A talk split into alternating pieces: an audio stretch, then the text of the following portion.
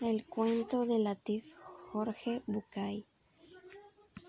Eh, Latif eh, cada noche se iba a dormir en su casa diferente frente a una plaza del pueblo, del centro del pueblo. Eh, de cada, distinto debajo de un árbol y,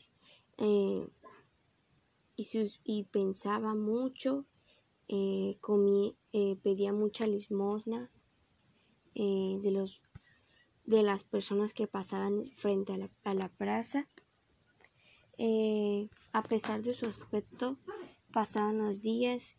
lo era todas las personas del pueblo lo consideraban como el más inteligente que ha vivido en ese pueblo. Eh, una mañana, un día, eh, el rey en persona apareció en la plaza rodeada de guardias y caminaba frente a los puestos de frutas y buscando, no estaba buscando creo que nada, y eh, pasando a los mercados y tropezó con la latif que dominaba a la sombra encima. Eh, el más pobre de los súbditos, también frente a los hombres. El rey se acercó y le preguntó, le, le preguntó si me, eh, si me contestas te doy una moneda de oro. Lo miró y le dijo, puedes quedarte con tu moneda. ¿Para qué querría yo la moneda? ¿Cuál es tu pregunta? El rey se sintió mal y su pregunta se despachó y no podía resolver un problema de bienes, recursos que no había podido solucionar. Eh, el rey se sorprendió, dejó su moneda a los pies del badabungo y siguió con su camino en el mercado y siguió caminando. Al día siguiente el rey dejó la moneda a los pies del mendigo, del, del, del, del vagabundo y en los mercados fue directo a las descansas bajo un alibar. El rey preguntó otra vez a la Latif y le respondió rápidamente. El soberano volvió a padecer tanto con humildad las sandalias y se sentó en el suelo frente a Latif.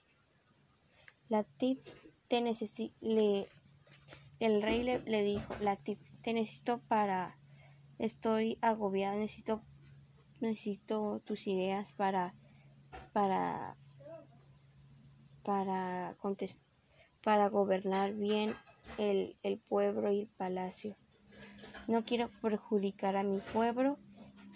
Te, te pido que vengas a mi palacio y seas su, mi asesor le dijo, te prometo que no te faltará nada, que serás respetado y que podrás ir cuando tú quieras, por favor. Por compasión, Latif, después de pensarlo varios tiempo, aceptó. En esa misma tarde, Latif llegó al palacio, le, asignó, asignaron un cuarto mm, hacia un poco metros hacia la alcoba real en la habitación una tina de esencias lo esperaba. Durante las semanas el rey se hicieron habituales. Todos los días de la mañana a la tarde mandaba llamar a su nuevo asesor para consultarle los problemas del reino y poder resolverlo. Latif siempre contestaba con claridad y precisión. El recién llegado se transformó en el favorito del rey. A los tres meses de su estancia ya no había ni fallo ni monarca, ya no había problemas en el reino. Eh, esto descadenó a los celos de los de los cortesanos forencia interés material. Un día todos los asesores pidieron ausencia al rey y con le, le, dijeron, tu amigo Latif, como tú le llamas, está, está, está conspirando para derrotarte. No puede ser, dijo el rey. No lo creo. Puedes le dijeron, puedes confirmarlo con tus propios ojos que cada tarde a esa de las cinco de la tarde se escabulla al palacio al sur cuarto y se une a escondidas no sabemos con quién le hemos preguntado iba a esas tardes llega contestados con Eva con evasías esa actitud terminó arreglando conspiración el rey sintió, se sintió desfraudado y dolido. Esa tarde en el la escalera, la escalera, Latif ya había llegado a la puerta, miró hacia los lados y, y con la llave colgada en su cuello abrió la puerta de madera y se escabulló sigilosamente dentro del cuarto.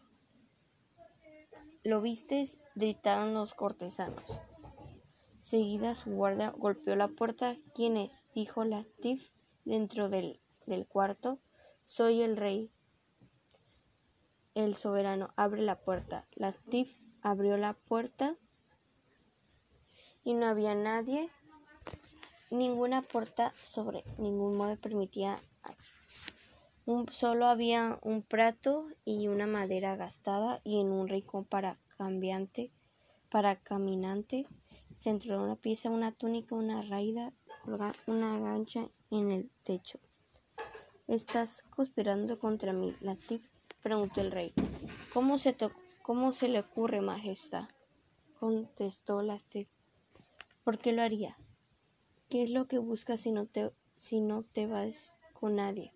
¿Para qué vienes aquí a escondidas?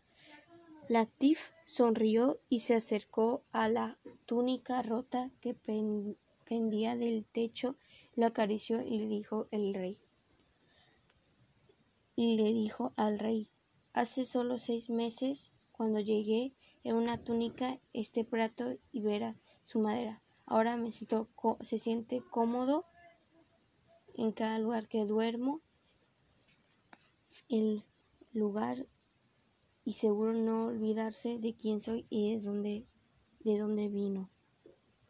Fin.